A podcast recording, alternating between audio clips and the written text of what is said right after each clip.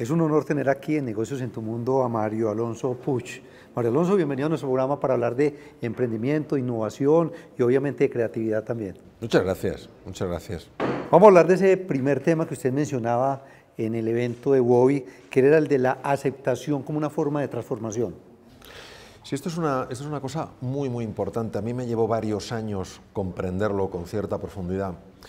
Y consiste en lo siguiente, cuando en la vida nos sucede algo que no nos gusta, que no nos apetece, que no lo hubiéramos elegido, pues yo qué sé, estar con una persona que no nos hace la vida fácil o tener una dolencia que nos genera incomodidades o tener a lo mejor dificultades con, con alguno de nuestros hijos, tendemos a rebelarnos, tenemos a resistirnos, tenemos a frustrarnos y a enfadarnos. Esto es un error. Lo que pasa es que nos cuesta muchísimo ver que es un error, porque parece tan lógico no lo quiero, lo expulso. El problema es cómo actúa esto a nivel del cerebro y cómo actúa a nivel del cuerpo.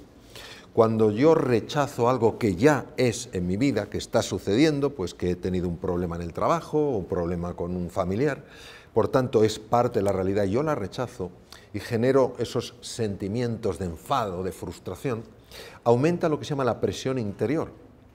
Y la presión interior reduce drásticamente el funcionamiento de áreas enteras del cerebro. Áreas que son esenciales precisamente para encontrar una nueva forma de comunicarme, un nuevo camino para progresar, áreas esenciales en el proceso creativo. Es decir, el propio organismo nos avisa, el propio cuerpo nos está avisando de que no aceptar la realidad que es, sino resistirnos porque no encaja en nuestro modelo, tiene repercusiones negativas en el cerebro y en la salud. ¿Y por qué en la salud? Porque, por ejemplo, cuando una persona le diagnostican una enfermedad maligna, yo he estado mucho tiempo eh, tratando enfermos con patologías eh, malignas, pues es muy, muy lógico que una persona diga, ¿por qué me tiene que pasar a mí que soy buena persona, que, que cuido la alimentación, que no fumo? Y aunque esto tiene todo el sentido desde el punto de vista de la mente es muy poco conveniente desde el punto de vista de la lucha contra la enfermedad. ¿Por qué? Porque esta resistencia a lo que hay, esta frustración, este enfado, a veces con la propia vida, se asocia con una liberación en la sangre de una hormona llamada cortisol. El cortisol, que es muy importante y muy necesaria cuando sigue los ritmos biológicos, que son los que se llaman eh, ritmos circadianos, cuando se libera de una forma tan disfuncional, se fija a receptores que hay en la membrana de una serie de células muy importantes para defendernos, por ejemplo, contra los tumores. Entre estas células están los llamados linfocitos CD4, los CD8 y los asesinos naturales o NK. ¿Qué quiere decir? Que si una persona que le han diagnosticado, una persona que le han diagnosticado una enfermedad maligna cae en ese bucle de negatividad porque a mí no, no lo quiero, en lugar de decir, tengo que asumir lo que hay y a partir de ahora ¿qué es lo que puedo hacer? Si no hace eso, las posibilidades de su organismo de hacer frente a la enfermedad bajan. Entonces, por eso tenemos que tener en cuenta que no solamente hay cosas que funcionan y que son razonables, hay cosas que funcionan cuando no nos dejamos llevar por modelos mentales que nos dicen, esto no me gusta, me resisto a ello. A veces el abrazarlo es lo que te ayuda, porque lo que se resiste persiste. O sea que ese tema nos encaja perfectamente con el de los cinco venenos que usted menciona. Claro, porque los, venenos eh, son fruto de una exploración psicológica muy profunda en Oriente, intentando ver qué es lo que ha pasado con nuestra mente para que muchas veces, en lugar de convertirse en un instrumento maravilloso para relacionarnos con el mundo físico, nos genere tantas perturbaciones intensas, tantas perturbaciones íntimas tantas perturbaciones que generan un daño tan marcado. Esto sería algo así como la mente sería como el agua, pero de repente algo hace que el agua se agite y ese agua agitada tiene consecuencias, tiene manifestaciones que van en contra nuestra. Entonces los venenos es la identificación de que hay una serie de cosas en nosotros que si no las vemos, las reconocemos y las alteramos, van a hacer que por dentro estemos mal. Por ejemplo, el orgullo, el creerse más que otra persona, porque tienes a lo mejor más estudios o porque has tenido más fortuna y te han podido educar de una manera... El creerte más que otra persona. También hay orgullo creyéndose menos que otra persona. Sí. Es curioso. O sea, somos todos eh, personas que aspiramos a lo mismo, a ser más felices y a sufrir menos. ¿no? O por ejemplo los celos, la envidia, que hace que, por ejemplo, en empresas no se quiera una persona rodear de personas de valía para no quedar a lo mejor expuesto a una idea mejor que la suya, a un comentario más agudo. Imaginemos el daño que hace esto a la empresa, el daño que hace a esa persona que no se atreve a expresar su talento por miedo a las consecuencias e imaginemos la tensión del que está experimentando ese veneno y que está constantemente en alerta, en alarma, no sea que venga alguien especialmente valioso. Todo el mundo sufre, todo el mundo paga por ese error. Y acaba de mencionar el término felicidad. Obviamente todos queremos ser felices. Y usted hablaba de la relación entre felicidad y éxito. Sí, vamos a ver. Nosotros llamamos éxito a aquello que de alguna manera colma los sentidos. Vemos una persona con un coche muy bueno y decimos una persona exitosa. Vemos una persona que ocupa un puesto muy importante en una empresa y decimos es muy exitosa. Eh, una persona que vende muchos libros y decimos es muy exitosa. La felicidad es un concepto mucho más íntimo, es una alegría intensa, es una alegría no tan afectada por el exterior. Es decir, vendas muchos o vendas pocos libros, sientes una alegría, sientes una confianza y sientes un agradecimiento a la vida. Entonces, hay veces que valoramos más el éxito que la felicidad. Yo digo que el éxito está muy ligado con el personaje y la felicidad con la persona. A veces valoramos más el personaje que la persona. Yo no digo que el personaje no sea importante, lo que creo es que la persona lo es aún más. Claro. Y el tema de la actitud positiva, cuando yo me enfoco más en mis fortalezas, en lo que tengo, y no en las torpezas o en las debilidades. Sí, esto se basa sobre todo en cómo funciona lo que se llama la atención selectiva. La atención del ser humano es selectiva, es decir, si yo busco el color blanco y hay el color verde, no lo veré porque estoy enfocado en el blanco. Entonces, donde yo pongo mi atención se hace más real para mí. Entonces, si yo estoy poniendo mi atención en mis defectos, en las cosas que me faltan, en lo que no he logrado, eso mentalmente aumenta y me da la sensación de que soy mucho más defectuoso, de que he logrado muchas menos cosas. De ahí la importancia de enfocar la atención a lo que quieres, no a evitar lo que temes. Esto se ve mucho en el deporte de alta competición. Imaginemos un, gran tenista. Un gran tenista juega a ganar, no juega a no perder.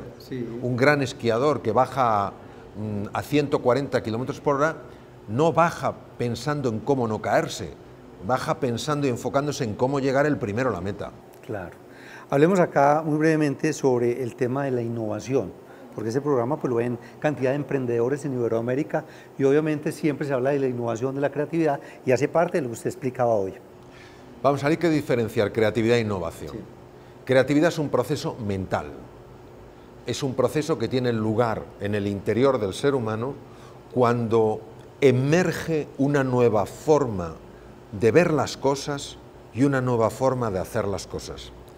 Innovación es cuando eso empezamos a trasladarlo al mundo físico y empieza a tomar textura, empezamos a probar en el mundo físico nuevos, nuevos procesos, nuevos proyectos. Es verdad que a veces se manejan ambos conceptos de manera distinta, pero a mí siempre me ha servido mucho esta aclaración, creatividad como proceso interno e innovación como un proceso más a largo plazo, más como manifestación en el mundo exterior de algo. Por ejemplo, hay personas que son muy creativas y, seguro que en, Colombia y en toda América Latina hay un montón de personas muy creativas. También las hay en, mi país, España. Pero hay veces que o nos falta compromiso, o nos falta persistencia, o nos falta capacidad de aguante, o nos falta paciencia y eso no lo convertimos en una innovación. Bueno, el tema de mindfulness, que también fue eh, parte de la conferencia en Hugo y Medellín. Vamos a ver, eh, mindfulness, con libro, ¿no? Sí, mindfulness es un concepto aparentemente muy moderno y realmente con muchos años ya de bagaje. Mindfulness es un abordaje para calmar la mente que está agitada. La primera persona que encontró un abordaje directo que permitía que la mente turbulenta, la mente disfuncional, la mente agitada por los venenos y por lo que se me gusta llamar los hechizos, que son ideas sobre el mundo erróneas, la primera persona que se dio cuenta de que había un sistema para reducir el sufrimiento fue el príncipe Gautama Siddhartha, hace 2500 años, conocido como el primer Buda o Sakyamuni Buda, que era un científico la mente, No era un hombre que, digamos, pertenecía al, mundo religioso, no, era un, era un científico, un investigador que en lugar de, digamos, tomar el telescopio y mirar a las estrellas, tomó el telescopio y miró hacia su interior como, como, una metáfora, lo comento. ¿no? Claro, uno de mis maestros, el, profesor Herbert Benson, fue el primer científico eh, a nivel eh, de Occidente que empezó a interesarse por cómo este ejercicio de calmar la mente podía afectar a enfermos con cardiopatías, con alteraciones cardíacas. Él estaba muy preocupado con la hipertensión arterial, los problemas que puede dar de hemorragias cerebrales, infartos, y por una serie de razones intuyó que en el Oriente habían descubierto una forma de acceder a núcleos profundos del cerebro humano que teóricamente la medicina dice que son inaccesibles. Él viajó a Dharamsala, 7.000 pies de altura en el norte de la India, en el Himalaya, hizo registros de los monjes en meditación y dijo, madre mía, esto es importantísimo. Se lo llevó a los Estados Unidos y empezó a hacer investigaciones mucho más sofisticadas que las que podía a esa altura en el Himalaya. El resultado fue primer, eh, la primera eh, exposición a nivel científico en el mundo que lo llamó la respuesta a relajación, de cómo cuando tú eras capaz de relajarte, tu cuerpo se beneficiaba y empezó a enseñárselo a todos sus enfermos. Él estaba de cardiólogo en un hospital en Boston y yo estaba de cirujano en el hospital enfrente. Entonces me fui interesando por sus temas, luego me formé con él y otras personas empezaron también a interesarse por ese campo, como por ejemplo John Kabat-Zinn, un hombre muy reconocido también, y empezaron a, ver cómo se podía medir esto.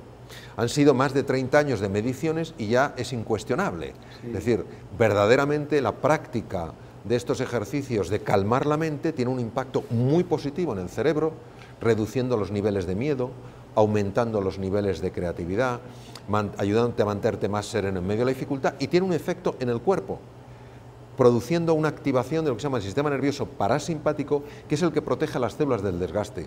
Por eso ahora, eh, apoyado por la ciencia y sobre todo por centros científicos de prestigio mundial, el mindfulness se está ofreciendo al mundo como una, a ver, no como la solución de todo, pero sí como un abordaje realmente útil para vivir con más alegría, con más entusiasmo, con más serenidad y con más confianza. ¿Cuál sería el mensaje final basado en todo esto que hablamos acá para esos emprendedores, gente del mundo empresarial y los negocios? Yo creo que tenemos que aprender a, mirar eh, a lo profundo. Vivimos una sociedad tremendamente superficial, donde nos fiamos más de la apariencia que de la realidad, donde damos más valor a la alucinación que a lo que realmente está vivo. Entonces yo lo que les diría es que nunca pierdan esta curiosidad, nunca pierdan ese interés, que sepan que el camino del emprendizaje, y lo saben perfectamente, está lleno de caídas. Le ha pasado a los científicos más reconocidos en el mundo, que se acuerden de que una persona que ha triunfado fue originalmente un fracasado que jamás se dio por vencido. Que crean en sí mismos, que crean en su potencial, que salgan de su zona de confort, que sé que se siente miedo, yo lo he experimentado, pero que toda la magia está fuera de la zona de confort. Mario Alonso, como resultado del programa de televisión donde tenemos muchos empresarios, emprendedores, sacamos un libro justamente con historias de negocios de esos empresarios que sean altamente inspiradoras y se lo quiero obsequiar. Ah, muchas gracias. Porque es importante que la gente, digamos, se inspire en otros, el modelado, ¿Considera usted que sea importante aprender de otras historias? Sí, eh, para mí la transformación de un ser humano requiere tres cosas. Es como una banqueta, una silla con tres patas. Si te falta una pata, te caes. Tienes que tener las tres. La primera es la inspiración. La inspiración es que tú has de sentir que hay algo que si formara parte de tu vida, la cambiaba por completo a mejor. Entonces, todas las historias de inspiración de personas que se han atrevido a soñar en grande, personas que se han atrevido a confiar de verdad en los demás, son importantísimas. Lo segundo es que tienes que tener una estrategia que haga viable para ti lograr ese sueño. Hay personas que dicen, sí, sería maravilloso en mi vida, pero yo no puedo. Si tú tienes una estrategia concreta que funciona dices, si haces esto, esto y esto, si lo vas a conseguir, es fundamental, porque eso es lo que te da la convicción. Y lo tercero que necesitas es entrenamiento es ir probando esa estrategia en distintos momentos para que tú verifiques por tu experiencia directa que eso funciona. Y entonces la transformación es como un círculo virtuoso que te va mejorando, te va mejorando y te lleva a una atalaya, a un lugar que ni te imaginabas. Claro. Alonso, qué gusto tenerlo acá con nosotros en Negocio en tu Mundo. Muchas gracias.